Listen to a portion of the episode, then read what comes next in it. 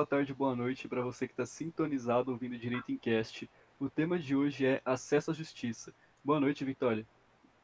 Boa noite, Giovanni. Boa noite, Gabriel. Boa noite, Amanda. E boa noite, Giovana. Boa noite. Boa noite. Boa noite.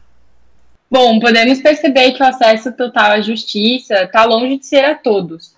Mas pessoas com, é, começaram a conhecer seus direitos é, na promulgação da, da Constituição Federal de 1988, onde muitos direitos foram garantidos e tidos como cláusulas pétreas. Ah, sim, bem legal. Mas, tipo, tem algum artigo ou alguma cláusula que fale melhor sobre isso? Bom, tem o artigo 5 da Constituição 35 que fala que a lei não excluirá a aparição do Poder Judiciário, lesão ou ameaça ao direito. Porém, muitas decisões dos tribunais superiores estão indo em contraponto a, a este inciso da Constituição.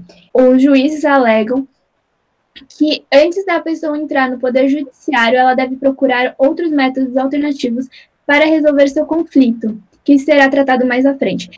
Bom, o artigo 5 da Constituição, inciso 35, dispõe que a lei não excluirá a aparição do Poder Judiciário com é, lesão ou ameaça ao seu direito. Porém, muitas decisões do Supremo, dos Supremos Tribunais do Brasil estão em contraponto a, a este inciso da Constituição, alegando que, as, que aqueles que entrarem no Poder Judiciário, eles devem primeiro tentar resolver o seu conflito com algum outro método alternativo, que será explicado mais à frente no nosso podcast. E eles alegam isso afirmando que o Poder Judiciário brasileiro ele tem muitos processos e isso acaba atrasando outros. E eles falam que é melhor você entrar no entrar resolver de alguma outra maneira. Bom, é, mesmo presente e mostrado à população, a ordem jurídica não é e não tem sido apresentada de forma clara, motivo que enseja a imposição da grande dificuldade ao acesso à justiça, uma vez que não se busca a justiça por não conhecer os direitos. É, a falta ou inexistência da informação de qualidade sobre os direitos cria uma severa crise ao acesso à justiça.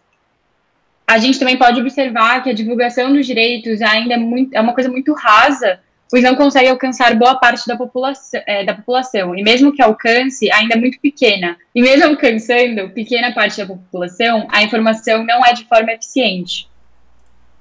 Então, antes de buscarmos uma conceituação para o acesso à justiça, é de extrema importância esclarecer que esta busca é uma característica existente naturalmente nos seres humanos. Mauro Capelletti conta que, embora a busca pela justiça fosse considerada um direito natural, tinha-se a ideia que os direitos naturais não necessitavam de uma proteção estatal. Essa filosofia ela foi muito difundida no século XVIII, nos estados liberais burgueses. Para nós entendermos melhor o acesso à justiça, nós devemos levar em consideração as três ondas que foram criadas pelo Capelletti e pelo Garf em seu livro, O Acesso à Justiça. Eu irei, eu irei começar introduzindo a primeira onda do acesso à justiça. Tal onda nós podemos dizer que é uma das ondas mais importantes e que ela tem uma função social. Afinal de contas, ela busca levar o acesso à justiça àquelas pessoas que não possuem uma condição financeira boa, uma baixa condição financeira, e que acabam por viver em zonas periféricas, assim resultando num conhecimento menor sobre o acesso à justiça no Brasil.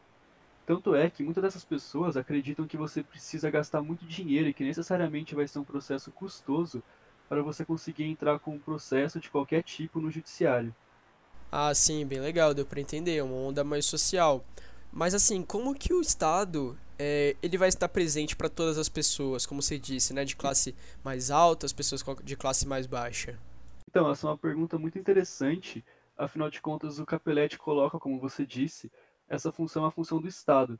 Então, o Estado tem, tem que criar diversas maneiras, diversos órgãos ou até mesmo leis que façam com que a justiça seja garantida para essas pessoas, que essas pessoas tenham o direito de ingressar na justiça e no poder judiciário.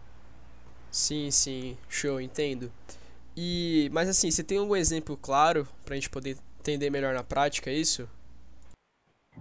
Então, o exemplo é a justiça gratuita, em que o processo é super simples para você entrar, você pode pedir a momento no processo, e ela, quando ela for pedir, deve ser informado ao juiz que a pessoa deve, é, que ela não possui condições financeiras para arcar com as custas e nem com os honorários dos advogados do advogado e isso e que o valor que for pago para a justiça ou para advogado não possa não tenha prejuízo para sua para, para si próprio ou para sua família.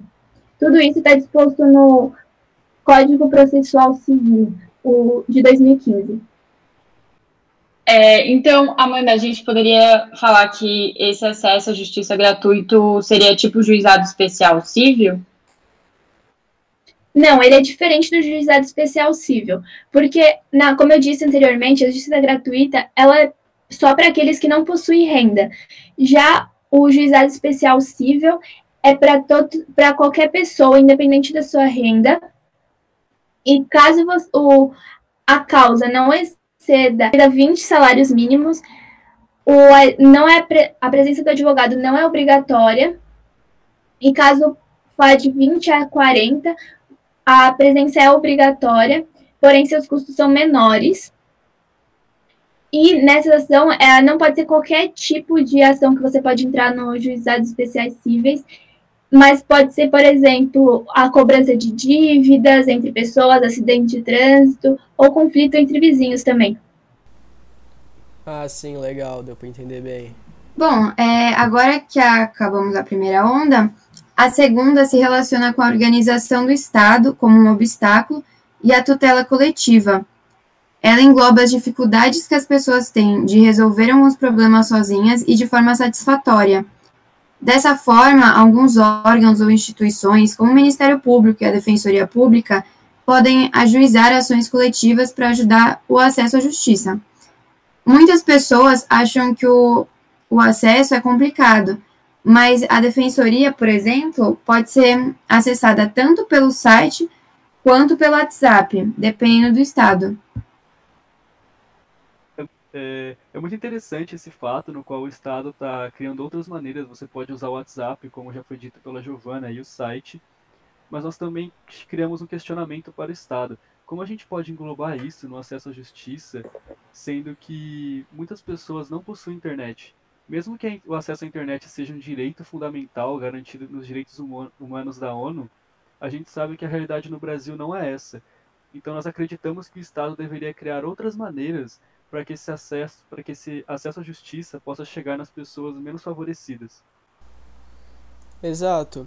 É, portanto, a terceira onda de acesso à justiça, ela, ela relaciona o, ao instrumentalismo do processo e os métodos alternativos de solução de conflito. Nesse instrumentalismo, ela busca simplificar e efetivar soluções para aplicação no direito, Atualmente, o novo CPC, o Código Processual Civil, ele também buscou sistematizar e simplificar o direito processual, com uma extensa desburocratização procedimental, bem como diante do estudo do procedimento comum e do novo sistema recursal. Por seu turno, quando falamos de métodos alternativos de solução de conflitos, fala-se em um modelo multiportas de acesso à justiça sendo certo que há uma visão neoprocessual sobre o assunto. O acesso à justiça por métodos alternativos, bem como dito pela colega Amanda, como a arbitragem, a mediação, a conciliação, dentre outras. Concluímos assim então esse debate, essa apresentação de fatos sobre o acesso à justiça. Nós gostaríamos de agradecer a todos os ouvintes e relembrar Direito em Cast, o podcast feito por jovens que buscam trocar o juridiquês pelo português. Obrigado.